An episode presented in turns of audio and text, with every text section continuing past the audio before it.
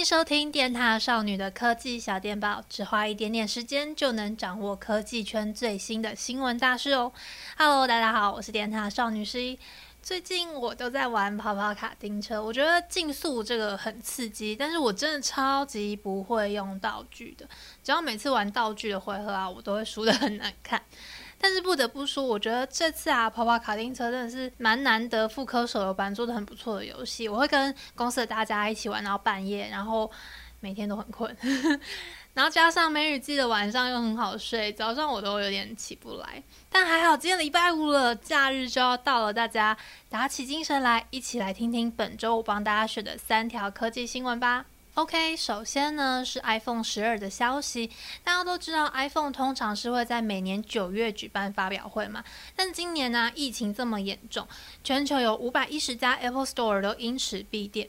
最近呢，才要逐渐开放。那虽然说，因为我们很努力，然后大家也很团结的关系，所以台湾并没有在这部分受到太大的冲击。可是，除了苹果这些实体门市暂停营业之外啊，根据最近《富比士》杂志的报道，疫情呢可能会让 iPhone 十二的发表会延期到十月哦。在这个报道中呢，他们引用了 DSCC CEO Rose Young 的说法。他说，iPhone 十二的面板啊，比过去晚了六周开始制作，也就是说七月底才会开工，所以会影响到 iPhone 十二的发表日期。那在报道中引用他的话，加上因为疫情啊，有不少工厂都停工的关系，我觉得 iPhone 十二延后发表的可能性确实是不低的。那另外呢，常常预测苹果下一步的分析师郭明奇，他在最近的报告里面呢，就爆料了两件事。第一个呢，是 iPhone 十二的盒装里面不会像以往一样附赠一个 EarPods 有线耳机了。唉。这可能是一方面，他们想要提高获利；另外一方面，想要让真无线耳机更容易进入到 iPhone 使用者的购物清单里面吧。那如果这件事成真的话呢，就会是苹果连续三年跟动他们附赠盒装的内容物了。嗯，虽然说我个人啊是习惯用无线蓝牙耳机听音乐或者是追剧什么的，因为最近的真无线蓝牙耳机表现其实都还不错。但是有时候我还是会需要用到有线耳机。这样是不是就代表以后我可能就要再多花一笔钱去买一个 EarPods 呢？唉，好烦哦。QQ。另外，郭明奇呢也说，苹果会在二零二二年发表他们的 AR 眼镜 Apple Glass。但最近成功预测 iPhone SE 发表日期跟售价的爆料者 Proser，他的说法就不太一样了。他说，因为疫情的关系，所以苹果本来是要把 Apple Glass 当成今年 iPhone 十二的 One More Thing。可是，唉。因为疫情的关系呀、啊，所以呢会推迟到明年三月发表，然后后年正式上市哦。那 Proser 的爆料影片里面说呢，他已经看过 Apple Glass 的实物了，他没有采用镜头，而是用 LiDAR 光学镭射，然后呢要透过手势来操控。那镜片可以依照你个人的度数来选择，嗯，就跟你的眼镜一样。所以也就是说，你如果有近视的话，你可以直接戴上去是 OK 的。然后呢，运算的部分是交给 iPhone 来做。虽然说 Procer 在影片里面说的言之凿凿、确有其事的样子，还说他之后会把实物的照片丢上来做成影片给大家看。可是，嗯，我啊，我就是一个比较保守的人，对这种预测，我觉得非得要等到真的发表了才是真的。可是我想，这种爆料或预测应该也不是完全的空穴来风吧？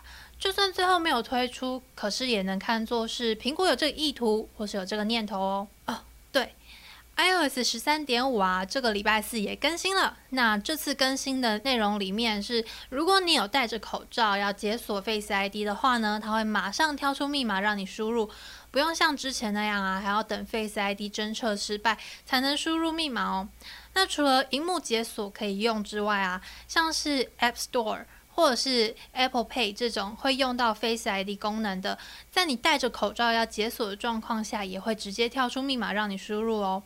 嗯，我个人是觉得苹果应该是真的不会在 Face ID 辨识上。加入那种你戴着口罩也可以成功的方式啦。虽然说 Honey 之前也有分享过，就是戴着口罩然后 Face ID 解锁，但是一个人呢，我试过之后我，我我可能人品不够好，我失败了，所以我还是认份的用密码吧。那另外呢，iOS 十三点五呢也有加入新冠病毒的侦测 App 哦。如果你跟确诊患者有接触过的话，他就会通知你。但这前提就是你们两个人都需要有用这个 App 才行。接下来，OnePlus 先前四月中的时候有推出 OnePlus 八系列的旗舰机嘛？虽然说他们没有进台湾，可是在国外真的蛮受欢迎的哦。那这次 OnePlus 八呢，就有一颗五百万画素的色彩滤镜镜头，其实呢也可以说是红外线相机啦。那上周就有人发现说，里面秋意啊、是秋天的秋，意思的意，不是你知道的那个秋意。那里面这个秋意滤镜啊，除了可以拍出很特别的照片风格之外，上周有人发现说它可以穿透塑胶，比方说可以看见 Apple TV 里面的构造哦。还有人发现它似乎可以透视衣服诶。但是 OnePlus 的本意啊，其实不是让你拍透视照，他们只是想要提供一个特殊的滤镜给使用者而已。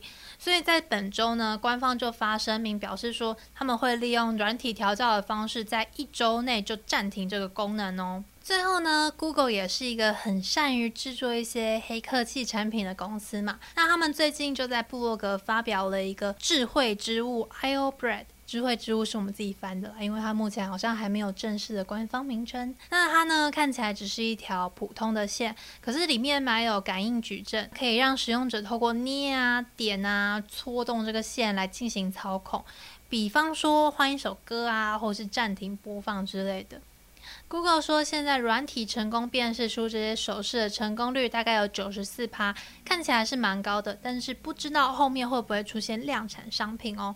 因为目前来说呢，只有一个 Google 跟 Levi's 合作的丹宁外套，那它有一个很类似的触控感应袖子，不知道这个神奇的线，Google 之后会把它摆在哪里呢？那如果是以目前他们放出来的 demo 影片来说啊，我觉得这条线如果是用在耳机线上，应该是一个很不错的应用吧。那我们之后呢，如果大家想要看就是他们的 demo 影片的话，可以到我们官网去。我应该也会把这个写成一篇快讯，然后放上他们的 demo 影片给大家看。不过要记得就是开车的时候不要看影片哦，这样很危险的，好吗？那以上呢就是这礼拜五的科技小电报喽。我们每个礼拜五都会在这边放送 podcast，在 YouTube 也会有影片版。那喜欢的话一定要关注我们哟。下次见啦，拜拜。